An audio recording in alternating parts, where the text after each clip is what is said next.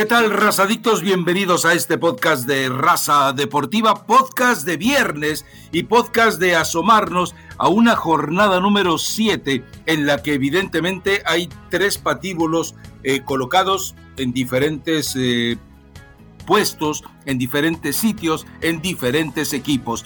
Antes de meternos, que a mí me parecería una total obviedad, ir a revisar un Pachuca contra un Mazatlán que solamente contra el América resucitó y solamente a algunos ingenuos y bobalicones, Nico Benedetti les despertó esperanzas y bueno, Querétaro contra Toluca, pues más de lo mismo. Yo prefiero, a menos que eh, la señorita Elizabeth Patiño disponga lo contrario, pero yo, yo prefiero meterme ahora sí, como dirían, al meollo del problema, que es eh, precisamente los partidos en los cuales se define el futuro de entrenadores. Estoy hablando de Monterrey contra San Luis, estoy hablando de Pumas contra América y estoy hablando también eh, de Chivas contra Puebla, porque bueno, ya rodó la cabeza de Pedro Caiciña, ya son cuatro los entrenadores en apenas seis jornadas que son relevados de su cargo y que bueno, pues eh, esto abre también eh, evidentemente la perspectiva de que se vengan nuevas sacudidas. Así que Elizabeth Patiño, eh, te invito a que nos vayamos directamente con el partido que será sin duda el más calientito de esta jornada, el de Pumas contra América.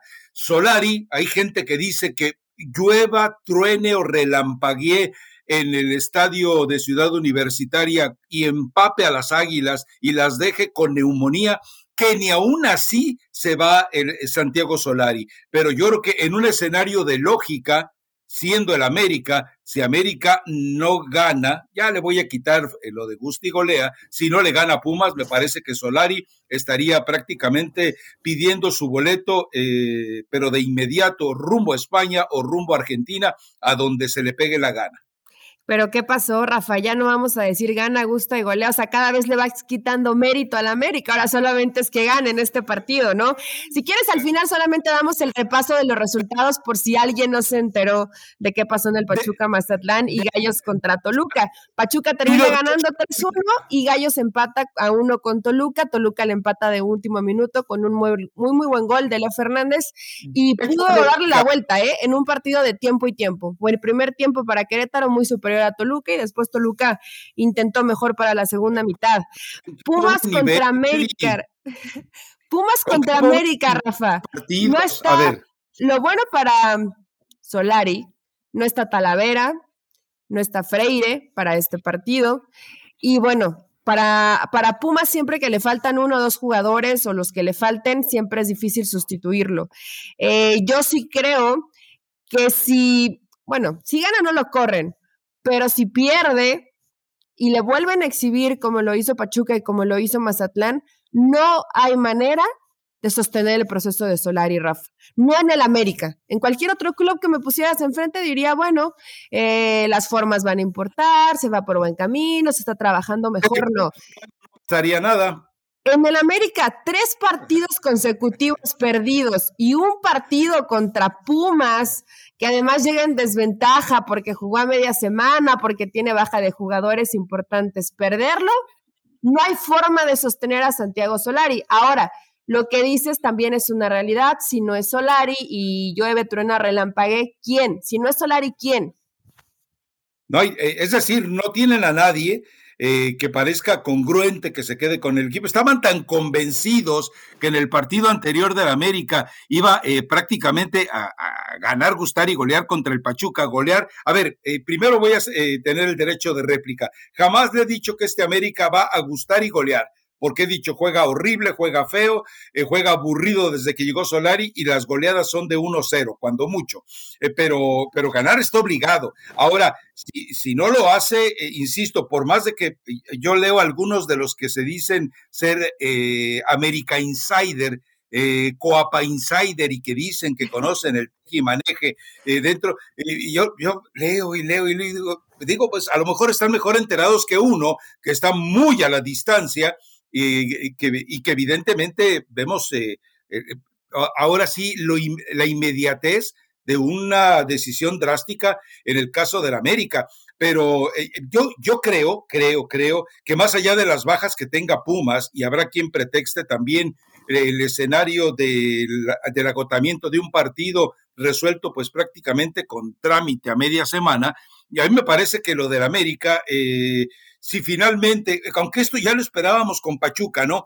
Que todos los jugadores juntaran toda su testosterona, que se portaran a la altura de las circunstancias, que le hicieran caso a su líder que agita la melena como si fuera anuncio de L'Oreal o de algún otro eh, shampoo para el cabello, pues la verdad es que no lo ha conseguido. La verdad es que eh, contra eh, Pachuca no lo mostraron. Ahora, este partido sí es diferente, este escenario también es diferente, pero aquí entendamos algo, todo lo que hablemos de, de parado táctico, todo lo que hablemos de funcionamiento de jugadores, aquí se va el diablo. Es decir, aquí entendamos que si tienes a 11 jugadores dispuestos a matarse por ti en la cancha, con o sin un orden táctico, te pueden cambiar la historia.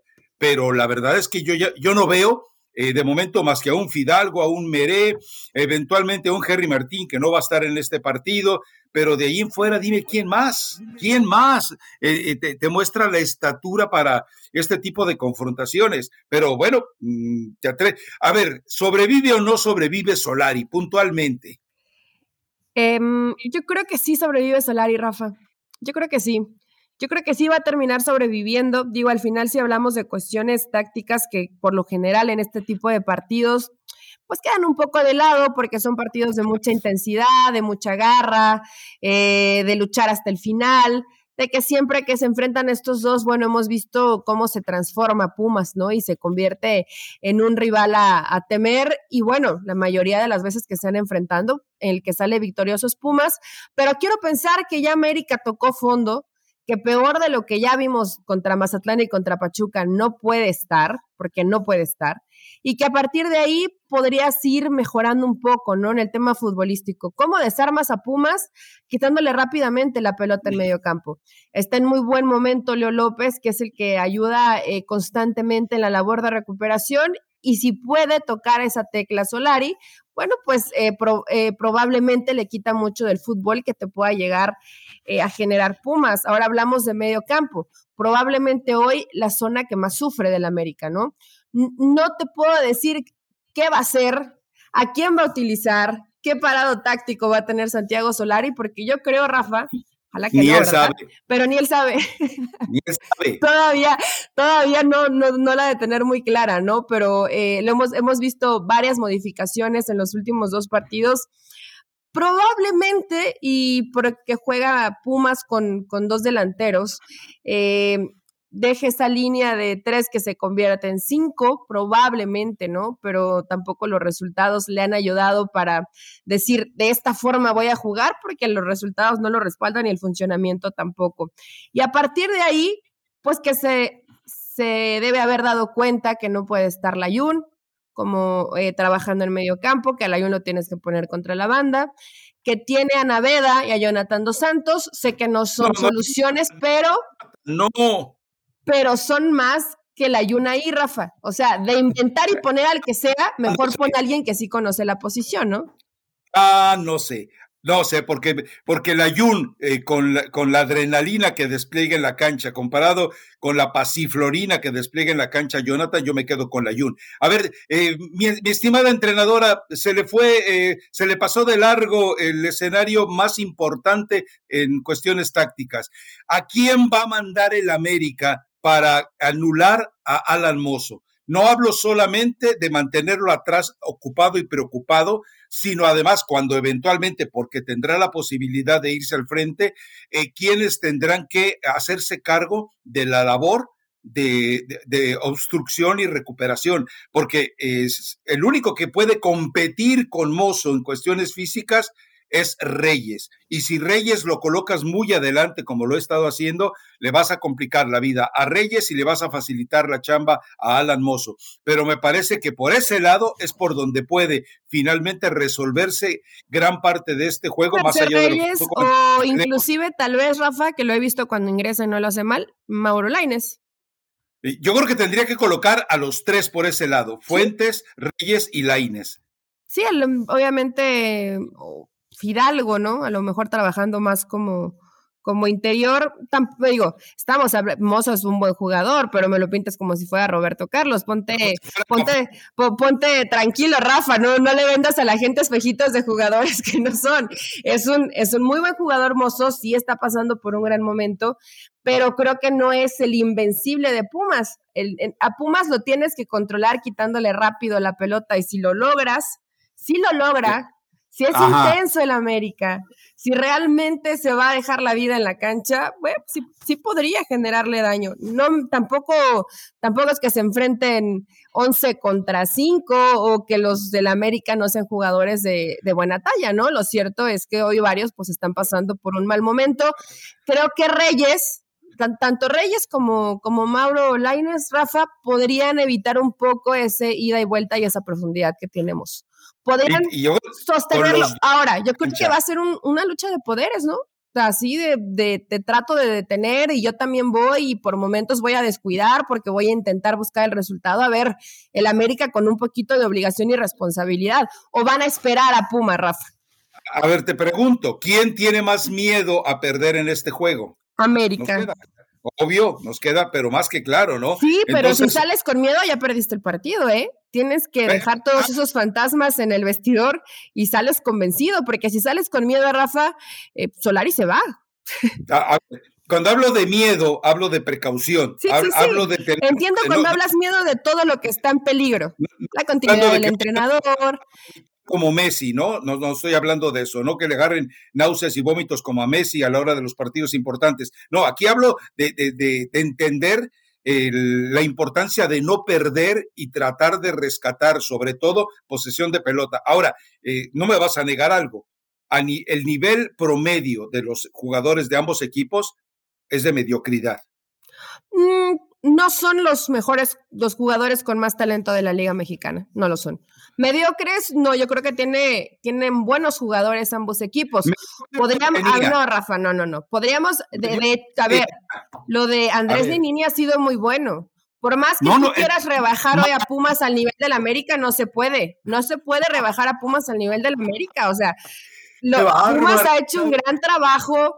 Andrés Lini lo dijo en la semana, salió creo que en todos los programas de deportes diciendo que tiene a Pumas Tabasco, que tiene a Sub-20 y no es hablador, sí, o voy y digo esto por quedar bien, en realidad si ves a gente de Pumas Tabasco, Palermo que salió de ahí es titular hoy, hoy con Pumas y tiene que echar mano igual de gente de básicas porque no tiene más porque no había presupuesto, hoy por necesidad tal vez lo hace, pero si hay alguien que conocía el interior de Pumas en cuanto a básicas era Andrés Linini. Entonces, hoy no me pongas a Pumas al par del América. O sea, mediocridad la del América. Pumas ha hecho un muy buen torneo.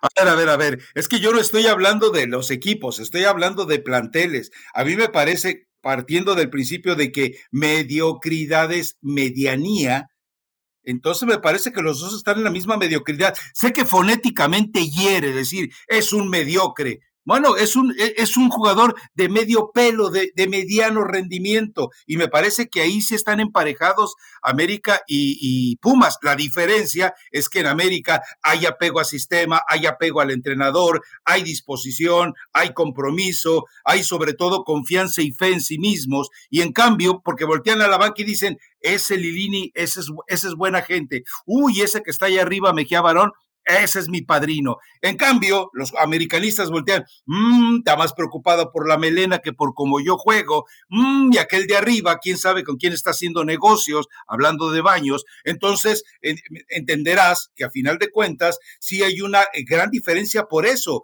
porque hay un compromiso grupal, solidario, colectivo en Pumas, y en el América todos están eh, patas para arriba, ¿no? Ahora, eh, en, precio sí hay una gran eh, diferencia, a menos que tú veas un escenario totalmente distinto, Elizabeth Batillo, pero te pido tu pronóstico de una vez. Ok, mi pronóstico del Pumas contra América, creo que terminan empatando a dos goles, Rafa. Ojo, te dije que te dije que no era el adiós de Solari, entonces obviamente para que sea el adiós tendría que perder y ser humillado 2 a 2 es un buen resultado, ¿no? Yo no sé si el América eh, y la paciencia, a ver, si es un buen partido y si el América muestra otra cara, yo también creo que puede rescatarse el pellejo de Solari, pero de no ser así, yo lo veo muy complicado. Pero insisto, a ver, no sé si lo has hecho tú, pero yo he estado leyendo a algunos columnistas que dicen ser, eh, que, dicen tener muy buenos contactos dentro de Cuapa y coinciden en eso, en que eventualmente no van a, dar de baja solar. Y bueno, si es así, eh, ya veremos. Por lo pronto, yo me aferro a mi pronóstico. América dando tumbos, va a llegar a la zona de repechaje y va a terminar campeón. En la tercera semana de mayo vas a tener que ponerte de rodillas cuando el campeón de la vuelta olímpica, Elizabeth Patiño, me está inútil. Pero ¿por qué de rodillas? ¿Qué, ¿Qué pensamiento tan sádico, Rafa? Pues mejor me pongo a dar la vuelta contigo en el Azteca. No, no, seas, no seas tan exagerado. Bueno, para ti gana el América, para mí terminan empatando y continuará Santiago Solari al frente.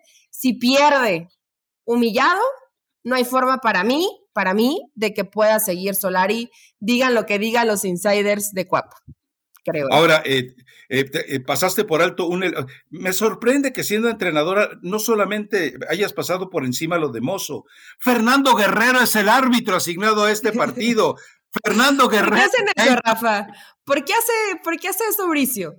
¿Por qué pone a Fernando Guerrero después de que sabes que se equivocó, que lo exhibes y dices, bueno, no, no tuvo un buen partido, y lo eliges para uno de los encuentros más complicados de pitar esta jornada? ¿Por qué lo hace Mauricio? ¿Por qué lo hace? No sé, Eli, yo, no sé si, eh, a ver, eh, yo, yo, yo no lo conozco tanto, lo poquito que sé es que sí, que cuando le dice, cuando Chacón lo, eh, el, exárbitro Francisco Chacón de repente en Twitter lo acusa de tener cierta afición, perdón, afición y aflicción también y afinidad elítica por una cierta marca de ron. a mí no me consta, no puedo decirlo, pero tal vez en uno de esos momentos dijo, ¿Con qué le doy en la torre a este partido? Pues con el peor árbitro que dispongo, el árbitro más sospechoso, el árbitro que la gente menos quiere, el árbitro que de repente si se alebresta es capaz hasta de confrontar a los jugadores. Me voy con el cantante y sirve que de paso me lo llevo a llevar serenata, ¿no? Eh, eh, eh, pero la verdad es que yo no me lo explico, tienes razón, Eli. ¿Qué pasa en la cabecita perversa de Arturo Bricio? La verdad, Rafa, ni idea, y por eso te pregunto, ¿no? Si de pronto si lo dice alguien, se toma alguna cubita y se pone creativo y dice, bueno, vamos a meterle fuego, ¿no? Vamos a generar especulación, le metemos un poquito más de emoción al partido, que de por sí es un partido de, de intensidad, donde uno de los entrenadores está jugando el puesto y encima Bricio se pone creativo y termina designando a, Fernando Guerrero. No me digas que como técnico, Rafa, yo como entrenadora jamás me, pongo atención en, en, los árbitros. Tienes que ganar aún por encima de que haya errores arbitrales porque son humanos y pues sí, se equivocan muchas veces en, nuestra contra y otros nos termina favoreciendo, ¿no? Entonces, eh, pues ni modo, es lo que terminó decidiendo Bricio y hay que ver qué tal la actuación de Fernando Guerrero. A lo mejor quiere limpiar su nombre y hacer las cosas de manera perfecta. El problema es que luego el protagonismo lo rebasa un poco, ¿no?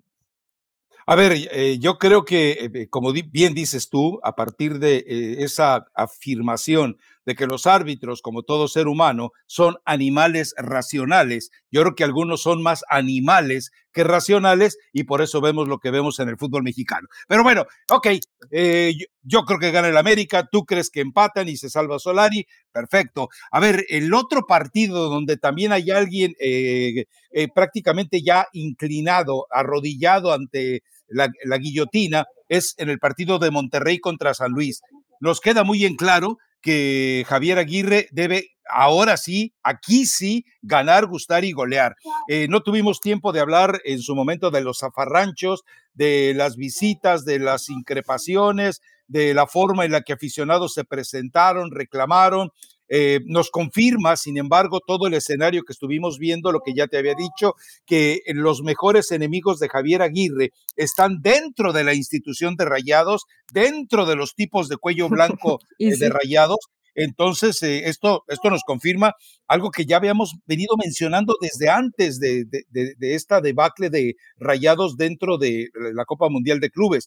Pero aquí sí me parece que, a ver, Funes Mori habló muy bonito, ya dijo, no, porque yo, si Funes Mori de verdad, aquí vamos a ver de qué se echó Funes Mori, si Funes Mori de verdad, todo este tipo de escenarios eh, realmente al, al, borde de la hoguera lo hacen reaccionar, bueno, podemos creer en él. Maxi Mesa, le creo lo que dijo, Sebastián Vega ya ofreció, y si Rodolfo Pizarro empieza a jugar como nunca en su vida ha jugado el Rodolfo Pizarro, intermitente, pecho frío, flemático, eh, desdeñoso, agrandadito, petulante, entonces hay que pensar eso, que este tipo de, de arrimones, que este tipo de presiones, que este tipo de confrontaciones terminan siendo útiles cuando te encuentras con una banda de jugadores cívicos. Yo sostenía algo en el blog, Eli. Javier Aguirre preferiría tener a todos aquellos que con el Leganés terminaron eh, hundiéndose en aquel partido contra el Real Madrid donde el arbitraje los hunde, preferiría tener a esos jugadores que los niñitos aburguesados, agrandaditos, creíditos, presuntuosos que tiene el Monterrey. Estoy seguro que preferiría tener aquellos jugadores muy de medio pelo y, que, y con sueldos muy bajos que lo que tiene ahorita con el equipo de Rayados. Sí, totalmente. Sí te leí, Rafa. Soy como ese meme de Juan Gabriel detrás de un árbol. Te estoy viendo, estoy oculta, ¿no? te estoy, te estoy leyendo, te estoy observando. Sí, este, sí leí el blog y coincido contigo, ¿no? La realidad es que pueden tener talento, pero si son jugadores con poco compromiso o con poca sangre para respaldar al entrenador en la cancha, para respaldar a una institución, pues te sirven de poco nada. Aún así no estoy de acuerdo con lo que terminó haciendo eh, este sector de aficionados de Rayados. Eh, obviamente entrando en el sospechosismo y en el pensamiento em, que no deberíamos tener, pero que sí da mucho que pensar cuando no ves un solo elemento de seguridad y los jugadores van saliendo y ahí está la afición pues increpándolos, reclamándoles, exigiéndoles. Otros decían, no inventen si no es agresión, cuando cuando rebasan eh, el respeto tan solo de, de, la distancia, ¿no? De no tienen por qué ir a tu trabajo y y increparte, pues obviamente es, es, violencia. La gente quiere que vayan y, les peguen para que ya realmente llegue un tema de violencia, que esperemos que esto realmente no suceda. Está complicado para Rayados con el rival que tienen enfrente, a pesar de mi Rubén Zambuesa. creo, que podría Hablando de muertos. Creo, que podría ganar Rayados, ¿no, Rafa? Y por fin despertar y quitarse todo este lastre.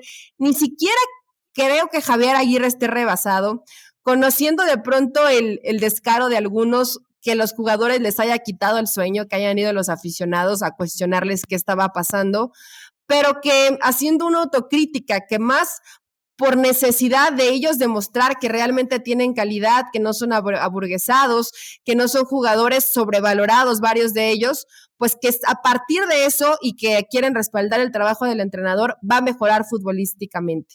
Y obviamente la afición va a decir, ya ven, si valió la pena que fueran y que gritaran y que reclamaran, eh, pero no creo que eso mueva mucho al futbolista, ¿eh, Rafa? ¿O tú sí? Yo, yo creo que sí. Yo, eh, yo vi la cara de, de, Pizarro, estaba muerto de miedo. Yo vi la cara de Vegas, estaba muerto de miedo. Lo de Funes Mori de salir a declarar eh, ya con el eh, prácticamente a toro pasado en una zona de total tranquilidad y sin riesgo, ahí sí se ve muy bonito. yo lo hubiera querido que se hubiera, que, se hubiera detenido y que hubiera hablado, porque queda claro, a ver, no sé si viste al tipo que era el lidercillo de todos los que estaban ahí. a ver, es un tipo eh, que eh, yo creo que puede ser competidor tuyo en el gimnasio ese al que vas, porque ya que ya cambien las pesas, yo las vi medio oxidadas, pero bueno, a ver, eh, yo creo que ese tipo tiene está físico. está fuerte. Tiene físico de, de, de, guarura. Y además la, la, voz de mando de retírate, quita los huevos de la camioneta, háganse para allá, no quiere hablar. O sea, que, que un, un improvisado no hace eso. El tipo, el tipo sabe dónde estaba. Es más, es más líder en el vestidor de Rayados él que Javier Aguirre en este momento. Y estarás de acuerdo conmigo. Eh, estás de pues acuerdo conmigo, eh, conmigo en algo, Eli. Es, Le hizo la chamba a los directivos y Aguirre. Sí, probablemente sí. Es una forma de meter presión, ¿no? Es una forma de decirles, a ver, compadres, despierten porque, porque la afición no está contenta y porque el equipo les está exigiendo más. No es la forma adecuada, Rafa. Esto es muy de barras bravas de Argentina, ¿no? No, no es que esté correcto. A mí no, no, me gusta, no estoy de acuerdo. Se vale, hizo bien. No, no, no. Sí, cómo no y sobre, sobre, todo, ¿sabes qué? Por, por la violencia que hay en México, por, por cómo se va desarrollando el día a día del país, ¿no? Que puedes parecer algo menor, pero que se vaya a convertir, convertir en un hecho más violento, mm, creo que no, no, no, no va por ahí. Pero bueno, si creí, imagínate la desesperación de cierta forma y la poca capacidad de transmitir un mensaje que tienes que echar mano de gente de tu, de tu barra, de tu porra de aficionados para meterle presión a los jugadores. Entonces, nadie de la directiva es capaz en rayados de motivar o de regañar o de llamar la atención al jugador. Nadie. Tienen que traer eh, gente externa. Si no, ellos no pueden. No sé de quién habla peor, si de los jugadores o de la directiva, ¿no? Ahora, yo creo que Javier Aguirre y los directivos eh, deberían estar en condiciones de hacerle los mismos cuestionamientos con mejores, eh, con palabras un poco más educadas a Pizarro. Oye, no me está rindiendo, ¿qué está pasando? Oye, no corres, oye, aquí tengo tus números, no te veo en la cancha, desaparece.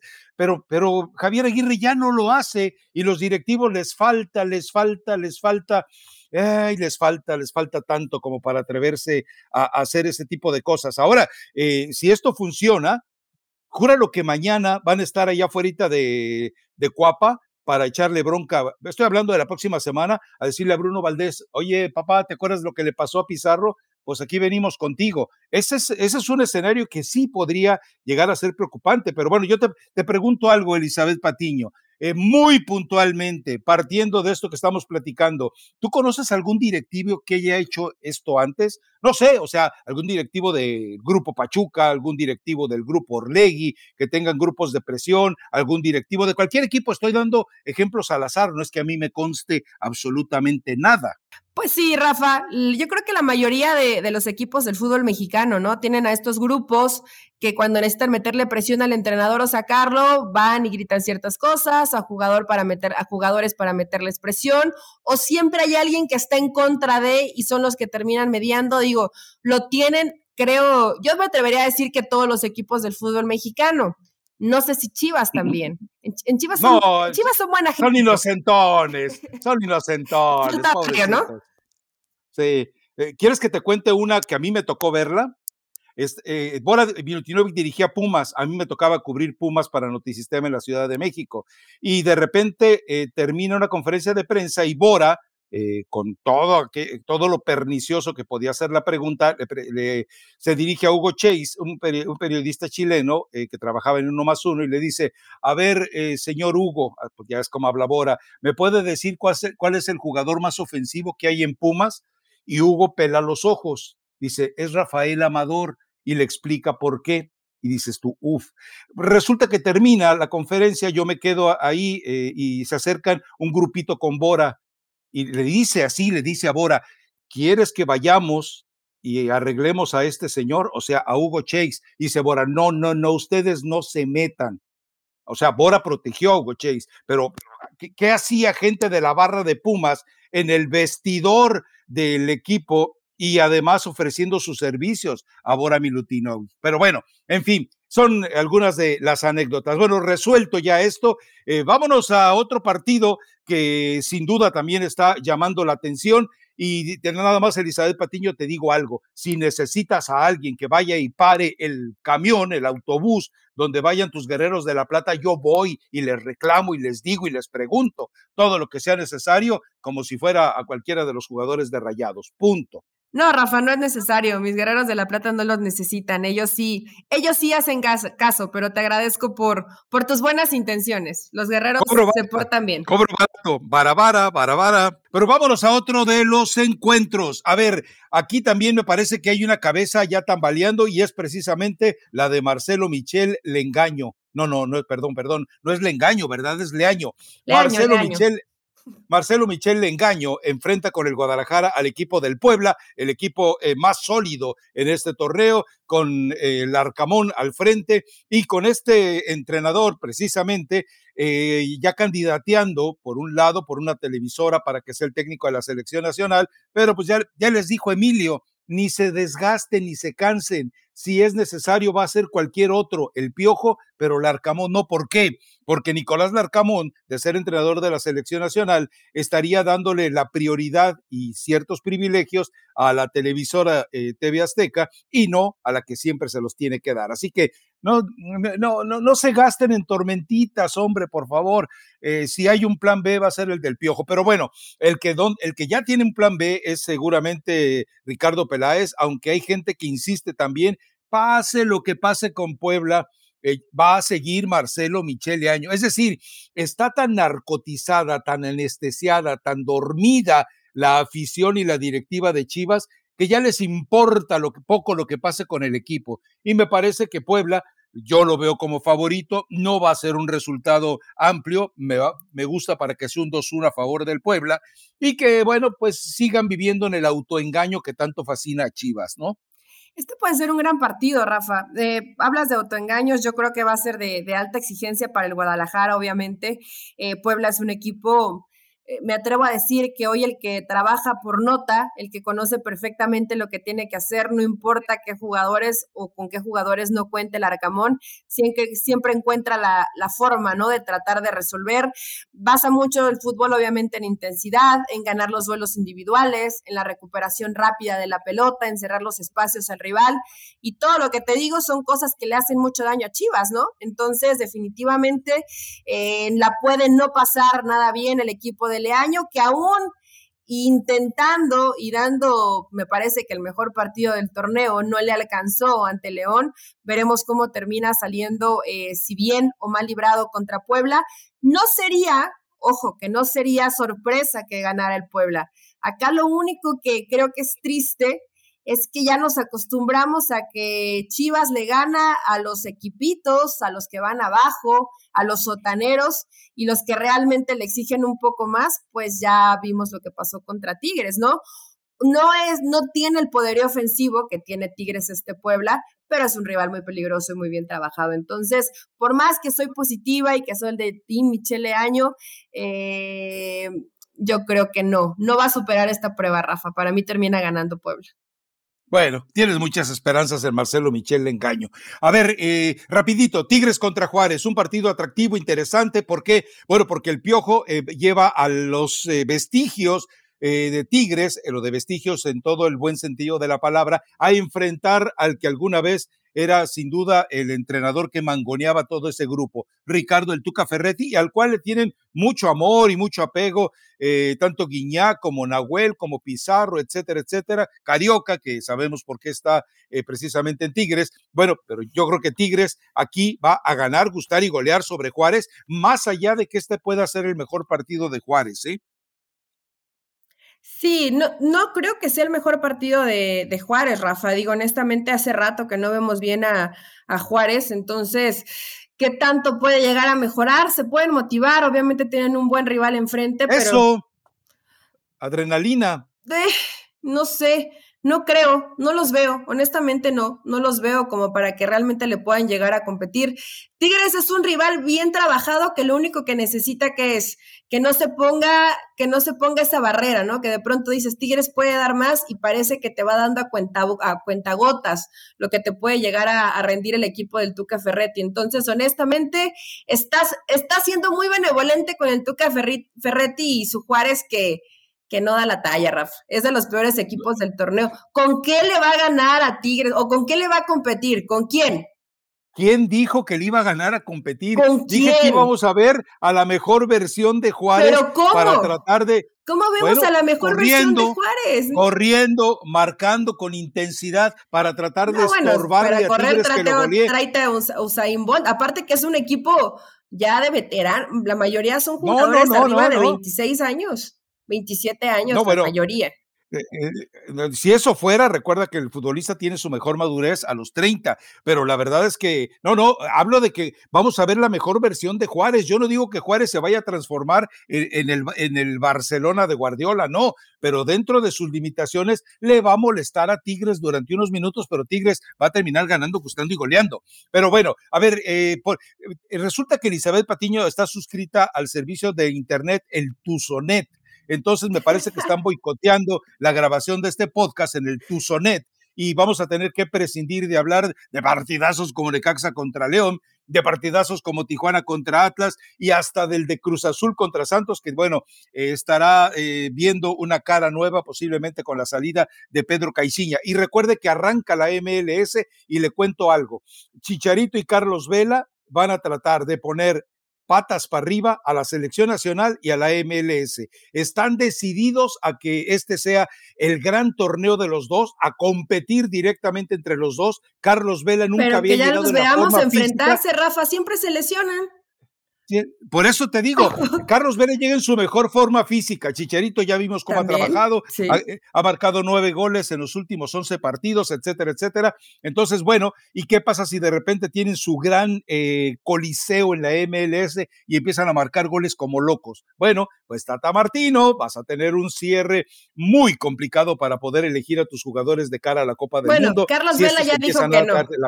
Acá en este caso sería Javier Hernández, ¿no? Si en algún momento Gerardo Martino cambia esa idea, que la gente que está muy cerca de él dice que no va a dejar de convocar a Funes Mori, ¿eh, Rafa? Entonces, si lleva Funes falta malicia. y si lleva a Raúl Jiménez, ya, ya Andrés Guardado dijo que él no tiene bronca con Javier, ni Memo ¿Pero tú le crees? ¿Escuchaste la grabación? Sí, sí, sí, ya la escuché como ah, tres o pues, cuatro veces. no le creo mucho, pero ojo que cuando lo dices públicamente, pues sí le recargas un poquito al entrenador, ¿no? O sea, ya se atrevió a decirlo públicamente. Tú y yo no le creemos, pero habrá gente que sí le cree, ¿no?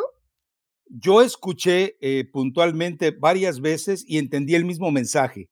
O sea, sí hay un problema, sí están separados, sí están divorciados, sí se pelearon las, las divas rubias, que te acuerdas que lo platicábamos en pleno mundial de Rusia, con el resto de los jugadores. Y bueno, esto nos confirma que, a ver, el hecho de que ya no se saludan, ya no se hablan, ya no se buscan, esto implica que hay un problema. Solo bobalicones, y cito a Mauricio Pedrosa, de verdad se creyeron eso de que no, no hay ningún problema entre ellos. Pero bueno, yo, yo no digo que los vaya a llamar al, al mundial. Yo lo que digo es que van a poner en el ojo de la tormenta al Tata Martino para que los para que obligarlo a que se siente nuevamente a platicar con ellos. No estoy diciendo que le vaya a levantar el veto John de Luisa directamente a Chicharito, pero si te imaginas la tormenta mediática si este par de locos en los últimos eh, suspiros dentro de la MLS tienen un año relevante histórico, lo van a poner a sudar al Tata Martino y me daría mucho gusto que eso ocurriera.